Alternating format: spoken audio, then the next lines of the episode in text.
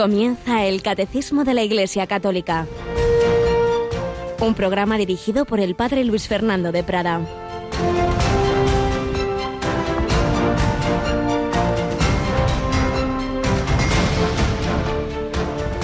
Si alguien se cree religioso y no refrena su lengua, sino que se engaña a sí mismo, su religiosidad está vacía.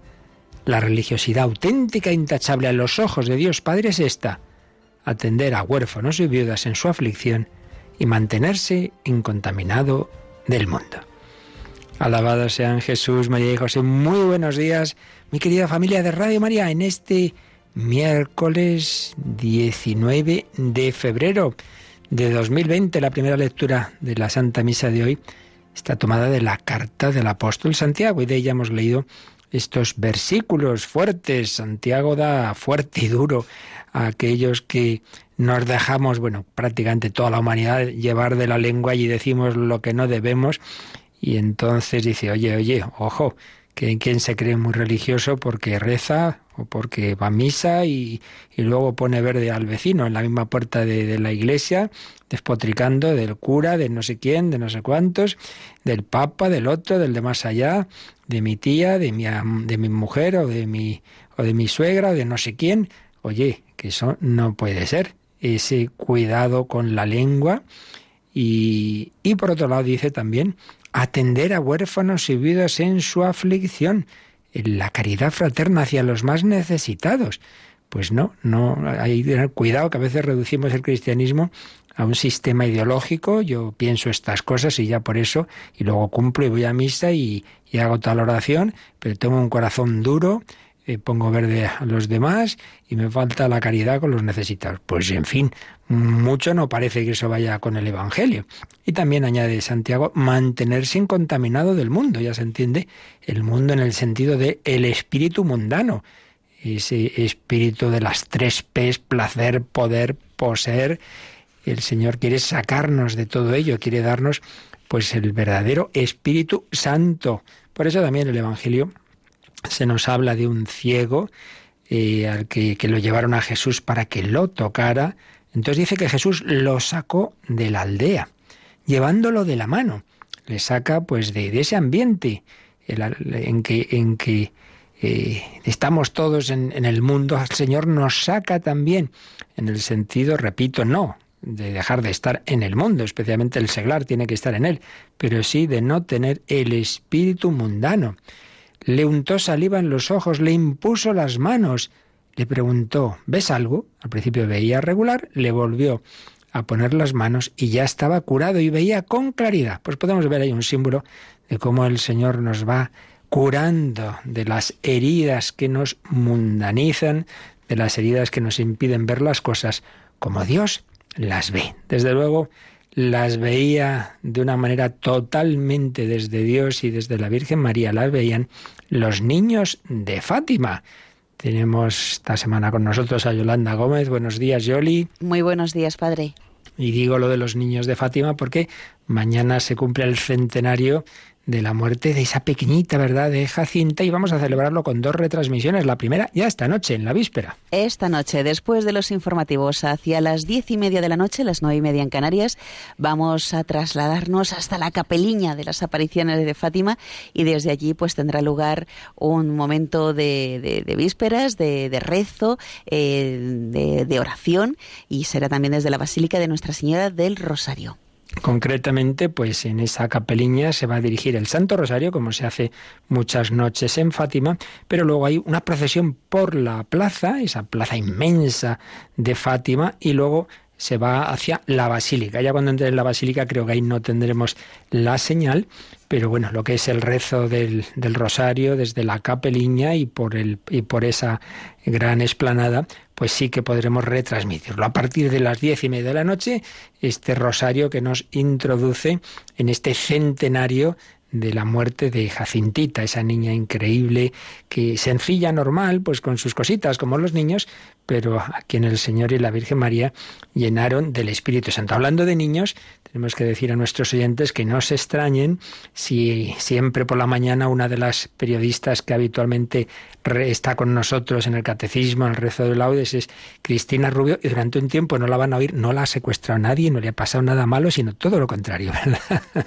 Sí, ha sido mamá, así que pues estamos muy felices por ella. Eso es, la felicitamos y que sepáis eso, que si no oís esa dulce voz de Cristina Rubio es porque está con su Javiercito, un pequeño niñito, así que una gran alegría para ella. Y a propósito de niños, o bueno, niños ya un poco más crecidos, jóvenes, recordamos que, que hace unos días lanzábamos precisamente el Día de la Virgen de Lourdes, el 11 de febrero, lanzábamos dos nuevos recopilatorios en esos discos que vamos preparando, que nuestros voluntarios de copias preparan. Ayer os recordaba que habíamos hecho una recopilación de todo lo que se ha explicado en este programa del catecismo y en el del sábado, en torno al catecismo, a esta misma hora, a las 8 de la mañana, sabéis que complementamos estas catequesis con otros programas, conferencias de diversos autores, pues bien, todo lo que durante más de dos años hemos estado explicando sobre el Espíritu Santo, la Iglesia, comunión de los santos, la Asunción de María, la maternidad espiritual, lo tenemos recopilado en tres DVDs y un CD MP3. Pero también recordábamos el otro día que hemos preparado dos recopilatorios especialmente dirigidos a jóvenes y a los que trabajan con jóvenes. Así que si te parece, vamos a escuchar la, la cuña en que anunciábamos estos, estos discos. Vive Cristo, esperanza nuestra, y Él es la más hermosa juventud de este mundo. Todo lo que Él toca se vuelve joven, se hace nuevo, se llena de vida. Así comienza la exhortación apostólica postsinodal Christus Vivit que el Papa Francisco dirige a los jóvenes en un formato epistolar de tú a tú, con orientaciones para toda la Iglesia, en la que trata cuestiones como la pastoral juvenil, los medios digitales, la moral sexual, o la vocación. Para conocer mejor este documento magisterial, Radio María ha preparado un recopilatorio especial en el que podrás escuchar toda la exhortación en la voz del Padre Antonio López. Hablar de jóvenes significa hablar de promesas y significa hablar de alegría. Los jóvenes tienen tanta fuerza, son capaces de mirar con tanta esperanza. Además, podrás escuchar dos programas en los que tres obispos comentaron este documento en Radio María. Monseñor Carlos Escribano, Monseñor José Ángel Saiz Meneses y Monseñor José Ignacio Munilla. Completan el recopilatorio hasta 32 programas, conferencias y testimonios que tratan temas de especial interés para los jóvenes desde diversos prismas. Cogí a una chica y le dije, oye, ¿por qué tenéis esa felicidad? ¿Qué os dan? Porque yo quiero de eso que os dan. ¿Cuál es la pastilla? Y me dijeron, somos felices porque aquí eh, el servir nos hace estar plenos. Ya no éramos Israel y Raquel, sino que aparte de ser ya los dos uno, en medio estaba Dios, que iba a ser el que nos iba a ayudar a sujetar los cimientos de, nuestro matrimonio y de nuestra familia, ¿no? Y es lo que hay que pedir todos los días. Yo no sé cómo alguno de ustedes puede irse a la cama sin pedirle a Dios, aumenta mi fe, mi esperanza y mi amor, que ese es el aire del que vivimos. ¿Por qué no permites verte a los ojos de Dios? Porque todo es autorrealización, auto no sé qué, autopercepción, autoanálisis. ya está bien tanto auto tú, ¿eh? ¿Y Dios cómo me ve? ¿Está satisfecho Dios conmigo? Un recopilatorio de suma utilidad para sacerdotes y otros agentes de pastoral juvenil, catequistas, profesores de religión y por supuesto los propios jóvenes, reunido en dos CDs MP3 que pueden ser tuyos llamando al 91 822 8010 o pidiéndolos por medio de la página web radiomaria.es. Radio María con los jóvenes. Con los jóvenes, con los niños, con los matrimonios, con todos, por supuesto, pero sabiendo que todos vamos hacia el encuentro con Dios. Estamos hablando de la vida eterna desde hace ya tiempo en estos artículos del credo, creo en la resurrección de la carne, creo en la vida eterna. Y tras esta entradilla también, nuestra primera sección testimonial nos está hablando de cristianos que a una u otra edad han muerto pues dándonos un ejemplo de una vida y muerte cristiana. Y precisamente ayer comenzábamos a hablar de un joven que fue amigo de un servidor y de quien hoy es también el padre Gonzalo Mazarrasa. Vamos a seguir hablando de este chico, de Fernando Menéndez Ross.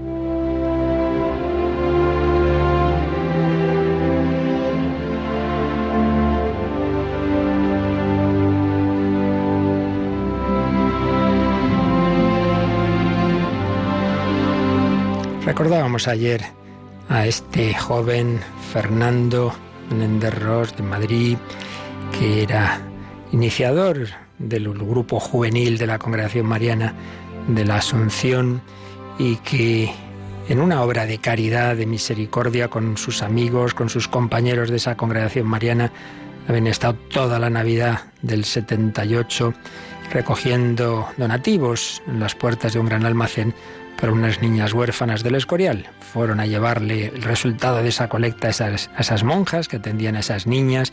El 3 de enero de 1979 se fueron a dar un paseíto por el monte de Avantos del Escorial. Se perdió uno de sus hermanos, fue a buscarlo y el que se perdió fue él, acabándose despeñando, apareciendo al, al día siguiente, pues muerto ya, pero con una sonrisa que yo recuerdo todavía en, en ese cadáver que tenía en sus labios la medalla de la Virgen María y el crucifijo, un beso y esa sonrisa de quien moría pues en manos del Señor, en manos de la Virgen María, con 20 años. Inesperada la muerte, nunca sabemos cuándo va a llegar y lo importante es que nuestra vida esté bien empleada. Una de las chicas de ese mismo grupo, pues ante esa muerte escribiría después, Siempre recordaré, se dirige a, él en el más allá, tu disposición para dar. Dabas tu tiempo, muchas veces haciendo cosas de las que tú solo te enterabas, como recoger cosas para los pobres, buscarles ayuda, dar clase a una gitanilla que no sabía leer. Dabas tu oración, que era ejemplo para todos nosotros. Dabas tu sacrificio, siempre seguir adelante sin quejarse, superándose. Dabas tu ayuda a los demás sacarles aquello que había de bueno en ellos para así compartirlo con todos, etc.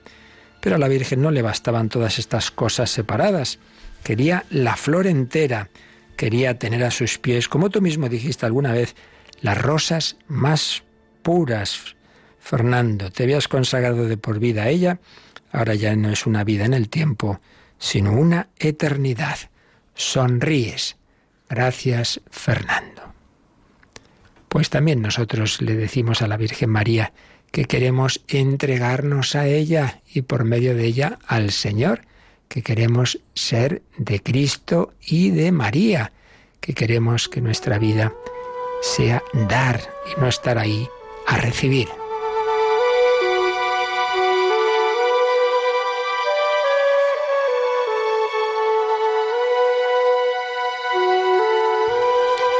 Los meses de ese curso 78-79, un grupo de jóvenes de diversos grupos, íbamos en la víspera de los primeros viernes de mes, mejor dicho, en los primeros viernes, los primeros viernes de, de mes, a la capilla de las Carmelitas Descalzas del Cerro de los Ángeles.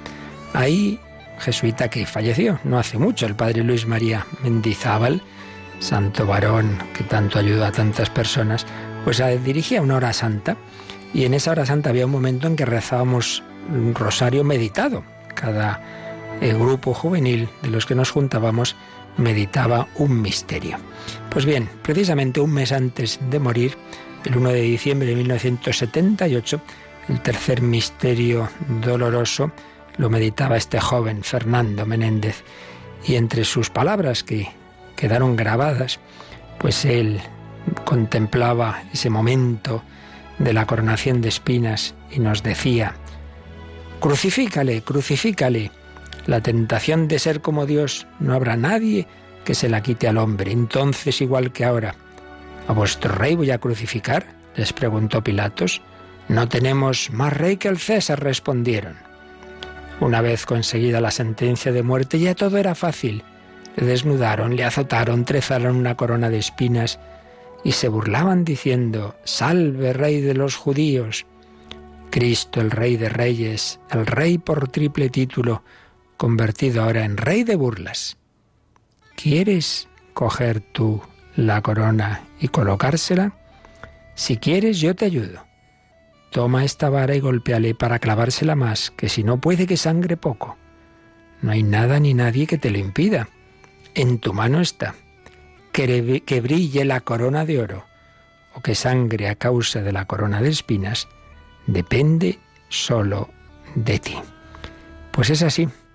Que brille la corona de oro, que sangre a causa de la corona de espinas, depende de cada uno de nosotros. ¿Cuál es nuestra actitud hacia Cristo? Así nos decía este joven un mes antes de morir y así lo debemos pensar también nosotros. Nuestra vida tiene que ver siempre con el Señor, el Señor presente de una manera personal en la Eucaristía, pero el Señor presente también en aquellos hermanos con los que hoy nos encontraremos. ¿Cómo los vamos a tratar? Mañana terminamos hablando de, de la muerte de este joven, pero hoy pedimos al Señor que nos ayude a darnos cuenta de que nuestra vida tiene una repercusión eterna y una repercusión en todos aquellos con los que nos encontraremos y que brille la corona de oro, que sangre Jesús a causa de la corona de espinas, depende solo de ti.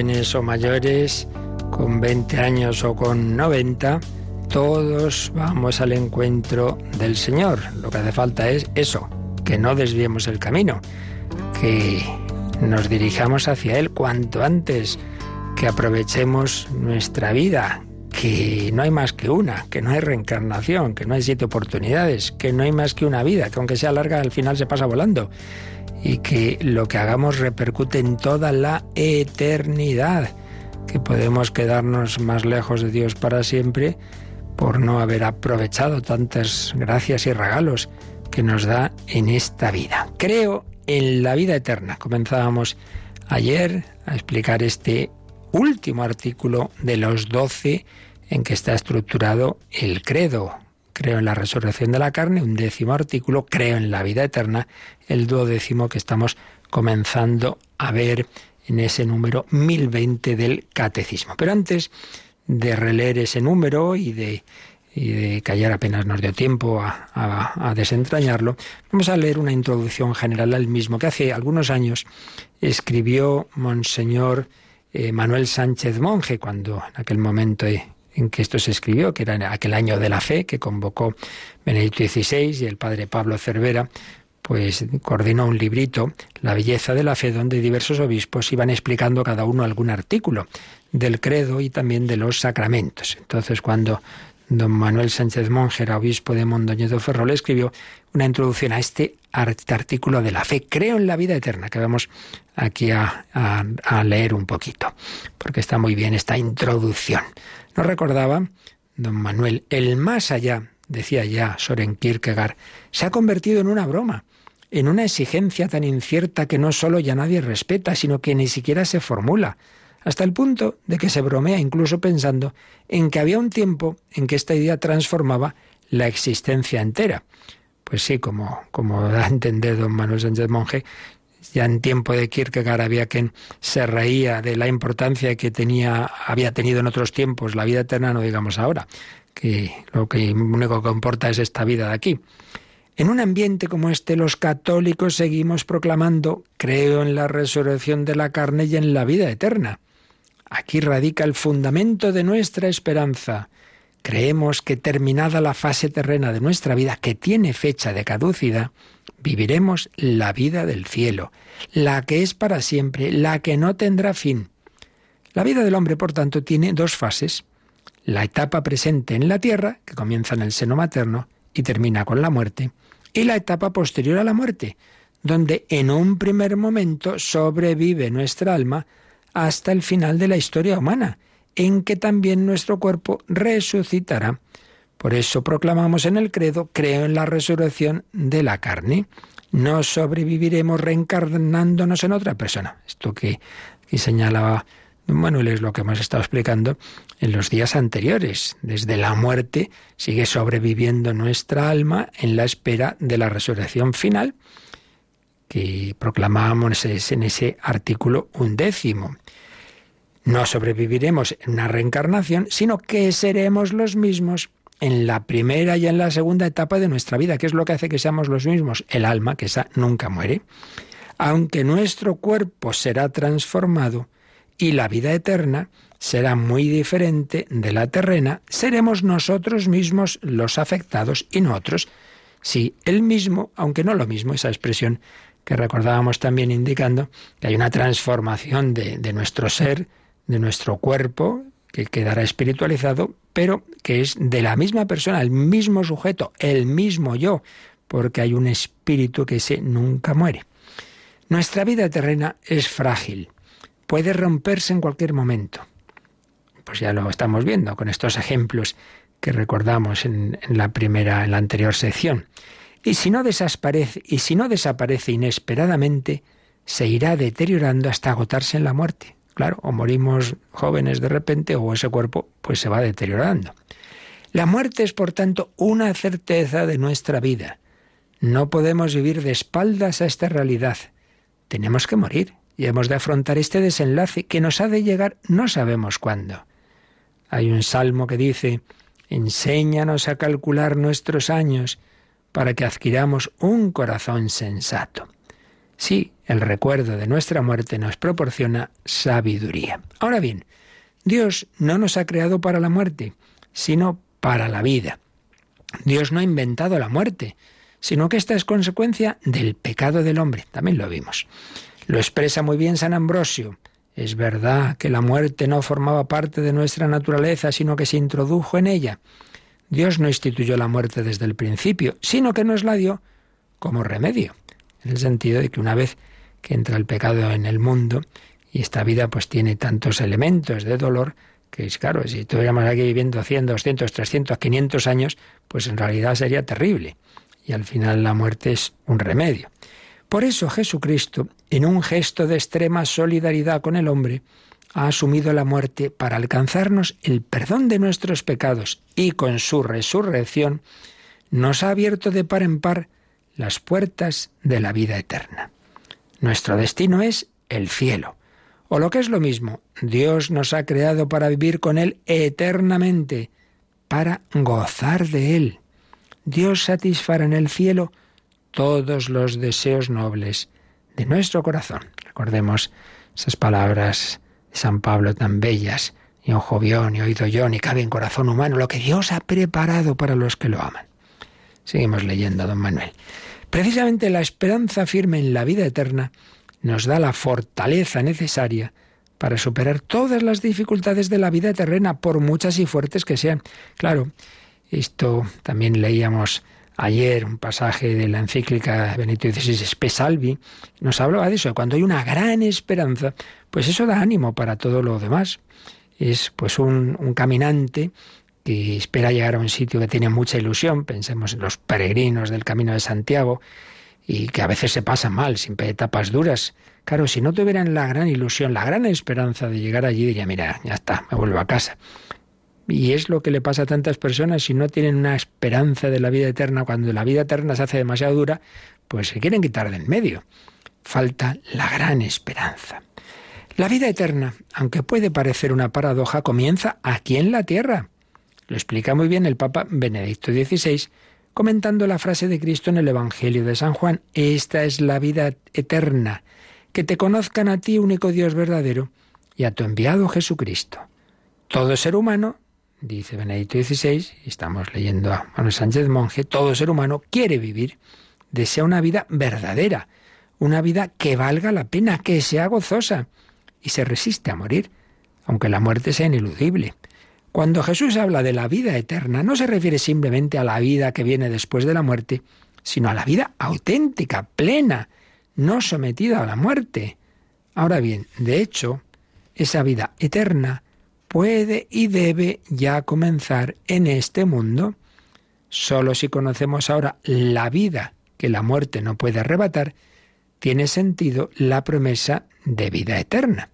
Pero ¿cómo acontece esto? se preguntaba Benedicto XVI. ¿Qué es realmente esta vida verdaderamente eterna a la que la muerte no puede dañar?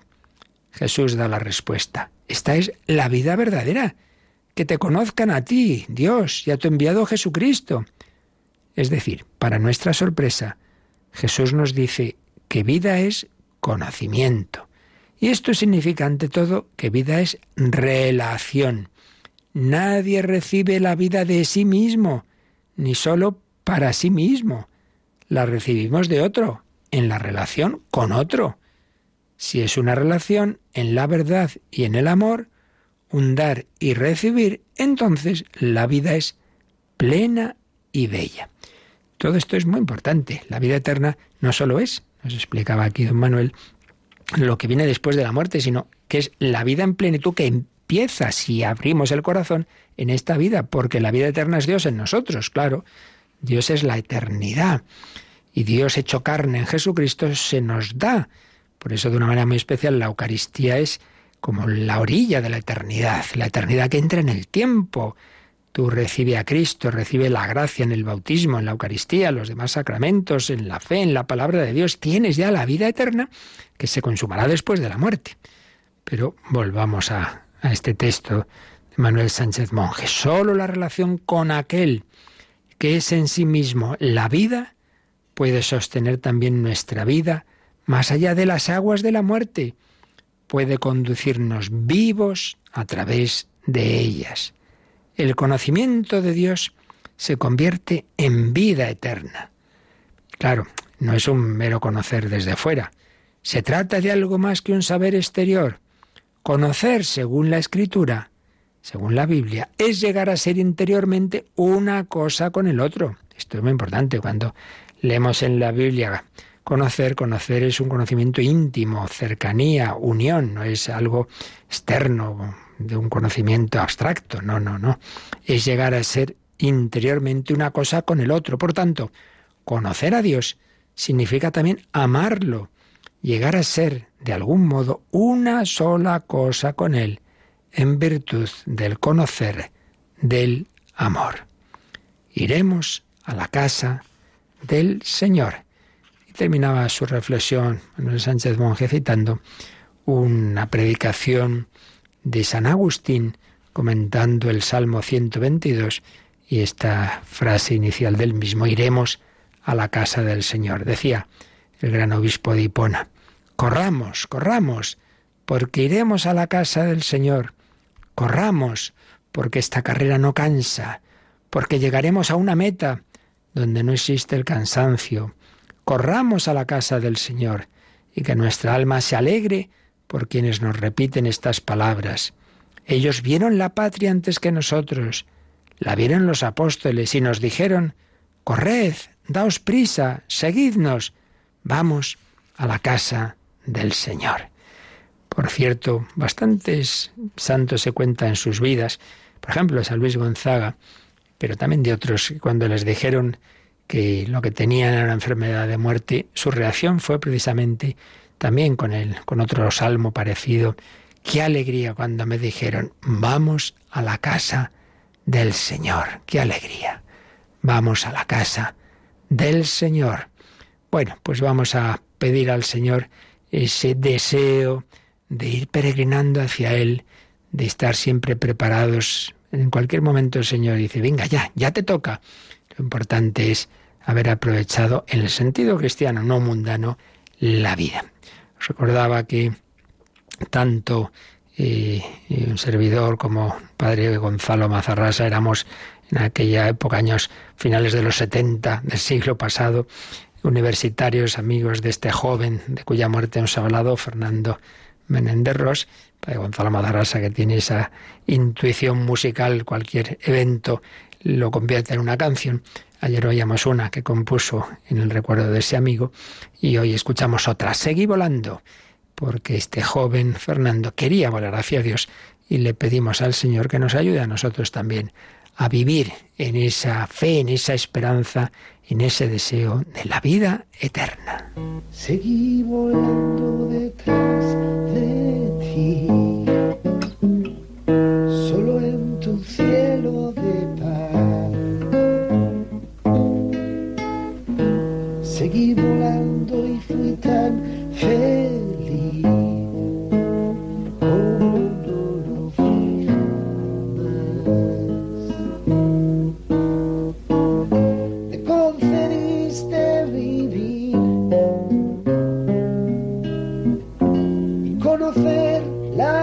La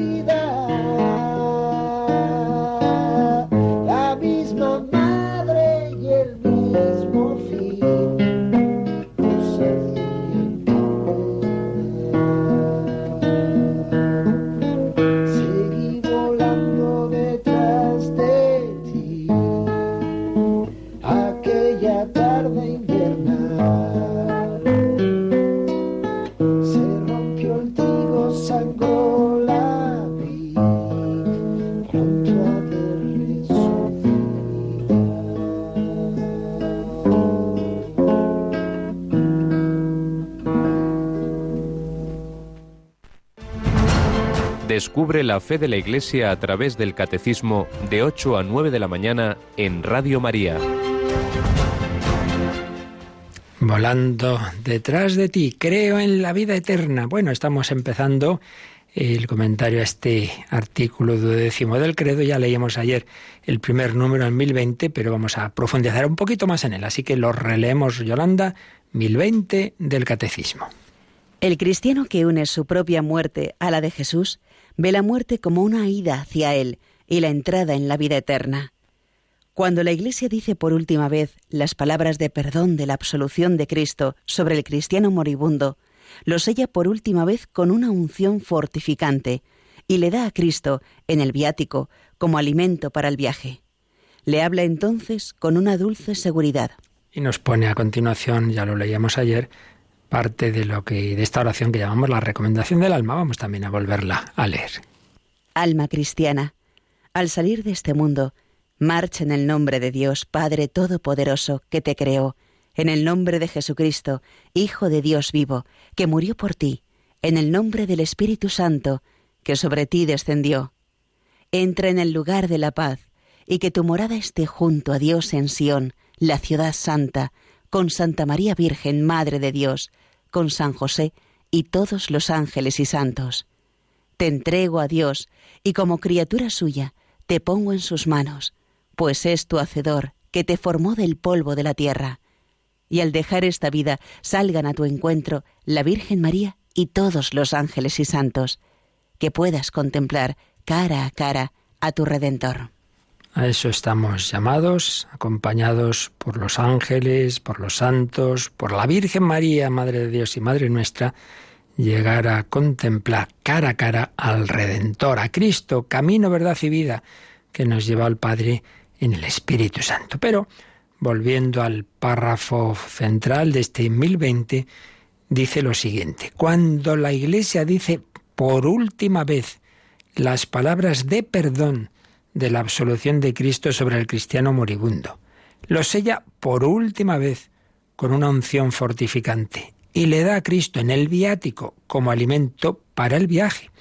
Nos está aquí hablando el catecismo del ideal, que lamentablemente no siempre se puede cumplir, de recibir esos tres últimos sacramentos en la vida.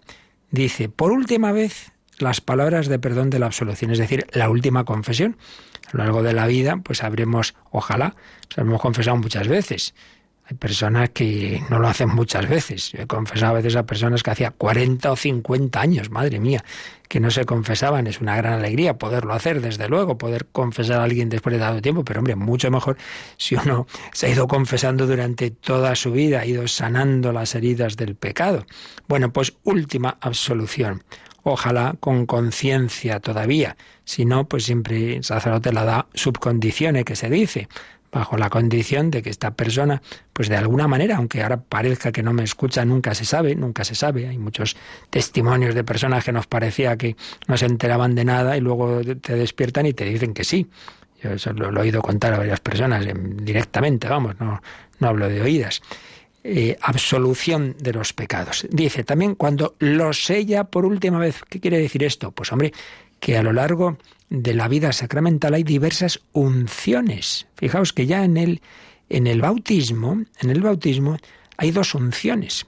La unción con el óleo de los catecúmenos en el pecho, que es como un primer exorcismo es una unción en la que pedimos al Señor la fortaleza contra el maligno, contra el demonio y contra las obras del mal, las tentaciones, etc. Y luego también la unción con el santo crisma, en la cabeza del niño o del adulto que se bautiza, pidiendo una configuración con Cristo sacerdote, profeta y rey.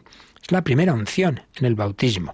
La segunda, en la confirmación, pues de nuevo hay una unción con el santo crisma la, confirmación se, se administra por la imposición de manos y a la vez con esa unción con el santo crisma. Luego, si uno es ordenado sacerdote, otra unción, también con el santo crisma. Y finalmente, la unción de los enfermos, que se puede recibir varias veces, si uno ha estado, uno ya tenido una enfermedad grave o entra ya en una etapa de ancianidad, puede recibir la unción, se pone peor, pues puede volverla a recibir, está ya moribundo, puede volverla a recibir. Por eso habla de la última unción, después de todas las que el cristiano ha podido recibir desde la primera del bautismo. Y luego dice que si esa persona moribunda está consciente, también le da a Cristo en el viático como alimento para el viaje. En realidad sería como el último sacramento. El viático, claro, esto implica que la persona puede comulgar. Mm, físicamente puede tragar, está suficientemente despierto y consciente de lo que hace. Hoy día, como se está prolongando mucho la, vida y muchas veces la persona ya está pues inconsciente, esto ya no es, no es fácil. Muchas veces no puede ser, pero indudablemente es el ideal. Pues bien, tres sacramentos y precisamente el catecismo nos pone al margen que podemos echar un ojo a lo que en su momento se explicará sobre estos sacramentos. Pues podemos echar ese ojo nosotros también porque esto es importante, aunque no lo expliquemos aquí con detalle, pero como estas cosas lamentablemente hoy día se están olvidando, viene bien que leamos, Yolanda, lo que nos dice el catecismo a partir del 1523, porque ahí, en, este, en esta parte eh, segunda del, del catecismo, que es la liturgia, que son los sacramentos, pues es donde se nos va a hablar de estos sacramentos que aquí ha mencionado el catecismo. Vamos a ver, el 1523, nos lo lees, por favor. Una preparación para el último tránsito. Si el sacramento de la unción de los enfermos es concedido a todos los que sufren enfermedades y dolencias graves, lo es con mayor razón a los que están a punto de salir de esta vida, de manera que se le ha llamado también el sacramento de los que parten. La unción de los enfermos acaba por conformarnos con la muerte y resurrección de Cristo, como el bautismo había comenzado a hacerlo. Es la última de las sagradas unciones que jalonan toda la vida cristiana. La del bautismo había sellado en nosotros la vida nueva. La de la confirmación nos había fortalecido para el combate de esta vida. Esta última unción ofrece al término de nuestra vida terrena un escudo para defenderse en los últimos combates antes de entrar en la casa del Padre. Pues como veis, detalla y explica más y mejor pues lo que yo os decía hace un momento sobre esas unciones que va recibiendo el cristiano. Añade una cosa importante. La unción de enfermos, ya hemos dicho que no es solo el sacramento de los moribundos, por eso hemos preferido desde hace años, particularmente desde el Vaticano II, no llamarlo extrema unción, sino unción de enfermos, porque extrema unción parece que solo se puede recibir eso cuando uno ya se muere. No, no, no, no. Se puede recibir ya en la ancianidad con enfermedades graves o uno va a ser operado aunque tenga 40 años. Se puede. Pero dice, si eso es verdad, siendo verdad que pueden recibirlo los que sufren enfermedades y violencias graves, con más razón lo pueden y deben recibir los que están a punto de salir de esta vida en la, expresión latina clásica, in exitu vie constituti. Sí, sobre todo es ese sacramento de los que parten, sacramentum exeuntion, de los que parten, de los que se van ya de esta vida.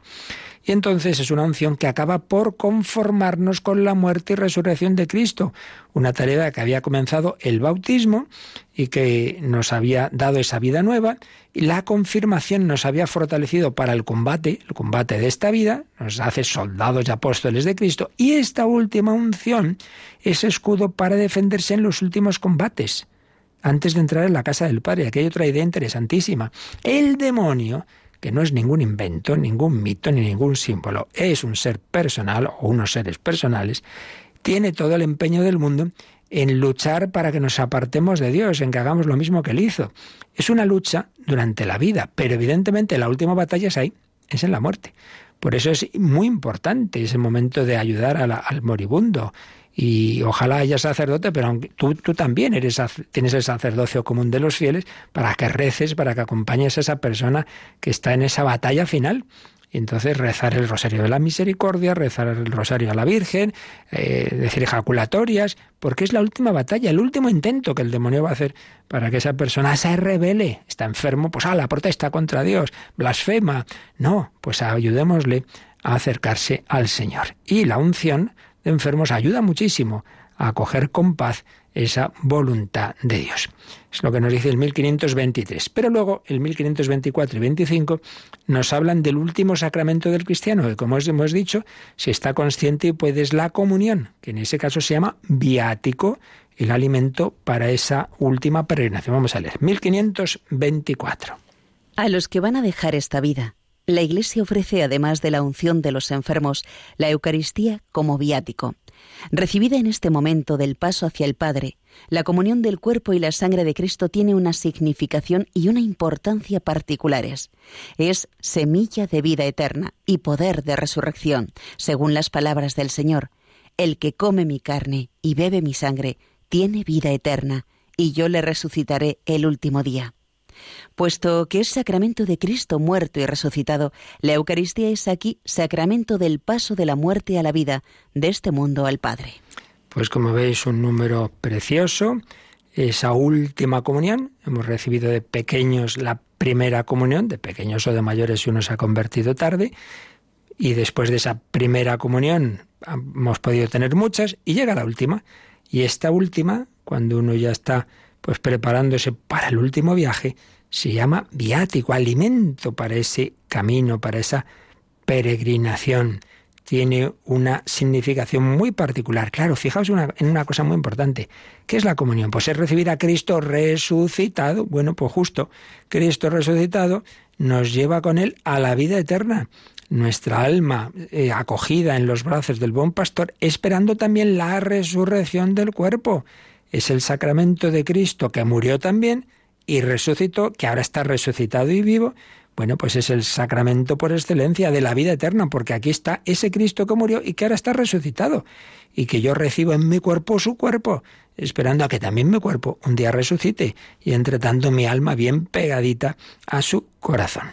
Y finalmente el 1525 nos recuerda pues que precisamente así como hay sacramentos de iniciación, pues están aquí estos sacramentos del final de la vida. Lo leemos.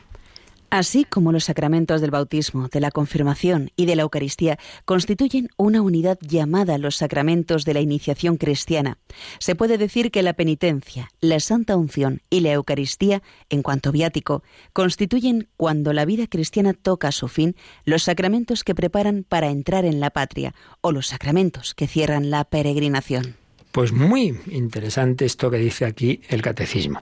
Cuando se explican los, sacramentos, pues se suele hacer tres grupos, sacramentos de iniciación, sacramentos de curación y sacramentos de madurez al servicio de la comunidad. Sacramentos de iniciación, los que nos van metiendo en la vida cristiana, en la vida eclesial, bautismo, confirmación, Eucaristía. Sacramentos de curación, la penitencia o confesión, la unción de enfermos. Y sacramentos eh, de, ya que implican una madurez y que están al servicio de la comunidad, el orden sacerdotal y el matrimonio. Pues bien, podemos añadir sacramentos que preparan para entrar en la patria. Los últimos sacramentos que nos preparan para el cielo no es solo la unción de enfermos, es la penitencia, esa última confesión, es sí la santa unción, por supuesto, pero es también el viático, la Eucaristía. Tres sacramentos de iniciación, bautismo, confirmación, Eucaristía, tres sacramentos para el final de la vida y entrar en la patria verdadera, que es el cielo. Penitencia, unción y Eucaristía de nuevo, pero en este caso ya como viático, como alimento para el último viaje. Bueno, pues mañana acabaremos, si Dios quiere, de comentar este número 1020, que es un poco como la introducción a todo lo que vamos a ver en este artículo 12, creo en la vida eterna. Pues nada, si tenéis ahora cualquier consulta o testimonio también de, o preguntas sobre este tema u otros, pues después de esta canción en que vamos a recordar que Él está vivo y porque Él está vivo tenemos esperanza, pues la podéis hacer.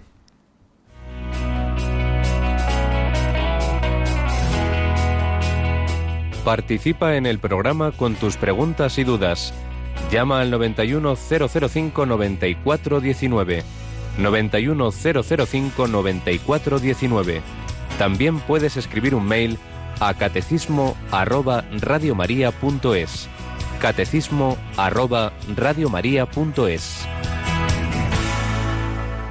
Y recordamos que además, Yolanda, de estos medios que ya hace años usamos, recientemente hemos incorporado el WhatsApp. ¿Quieres recordar el número para escribir algún mensaje también por ahí? Estupendo. El WhatsApp de Radio María es el 668-594-383. Repito, 668-594-383.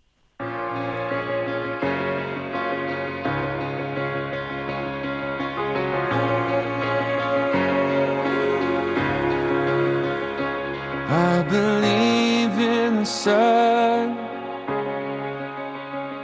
I believe in the risen one. I believe I overcome by the power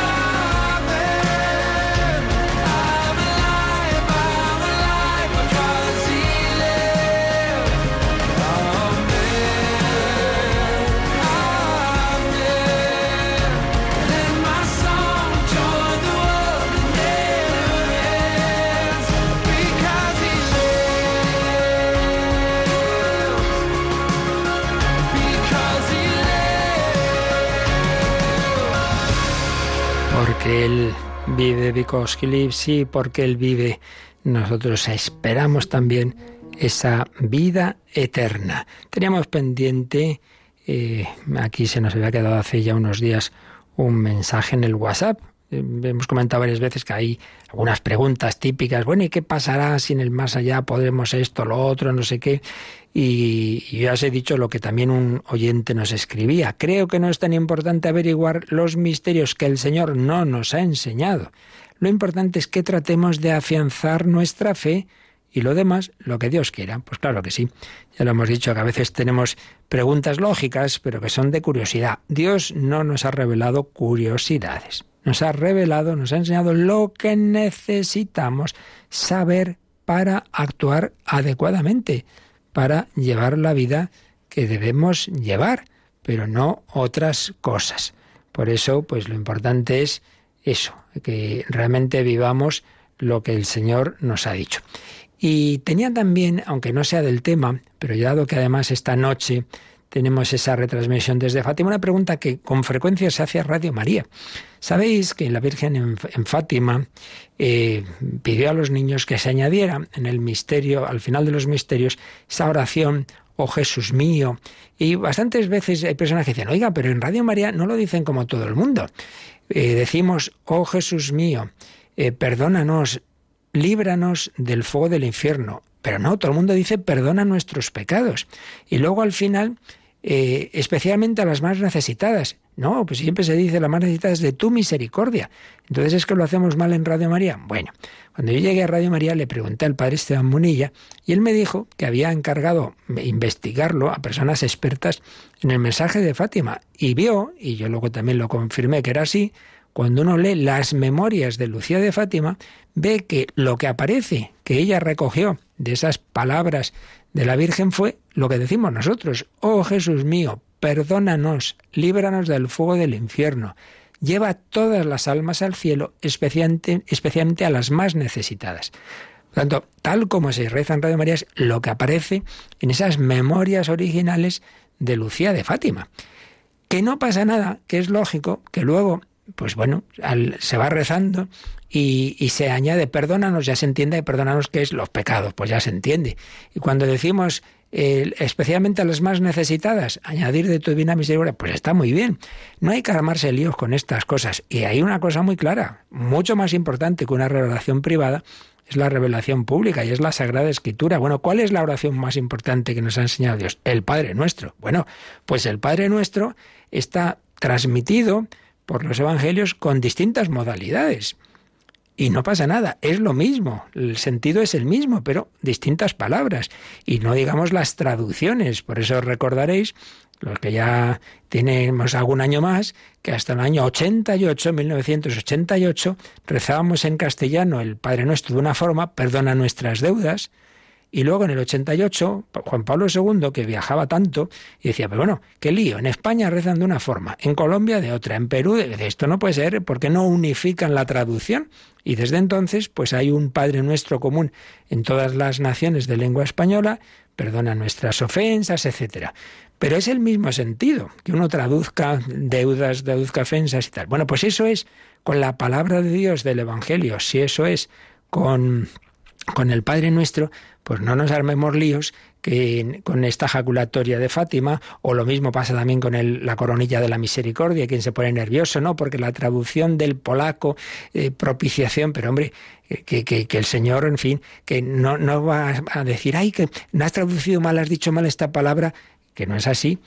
Eh, pero en cualquier caso, que os quede claro que tal como se reza en Radio María, nadie se puede quejar porque justamente es lo que aparece en, la, en las memorias de Fátima. Bueno, pues recordamos que esta noche, esta noche a las diez y media, no hay media en Canarias, eh, nos conectamos con el santuario de Fátima porque vamos a, rezar ese rosario en, esta víspera del centenario de la muerte de Santa Jacinta Marto desde allí, desde Fátima, desde la capeliña y por en esa procesión que por las noches de varios días de la semana se hace en Fátima, pero de una manera muy especial en ese recuerdo de esta santita que murió muy pequeñita, que nos enseñó a mirar hacia el cielo, hacia la vida eterna. Pues hasta la noche, si Dios quiere, que nos volvemos a encontrar en ese rezo del Rosario Mundial. La bendición de Dios Todopoderoso, Padre, Hijo y Espíritu Santo,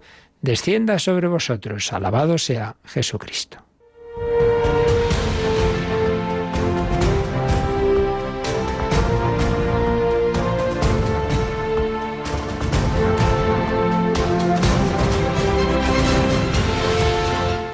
Han escuchado en Radio María el Catecismo de la Iglesia Católica un programa dirigido por el Padre Luis Fernando de Prada.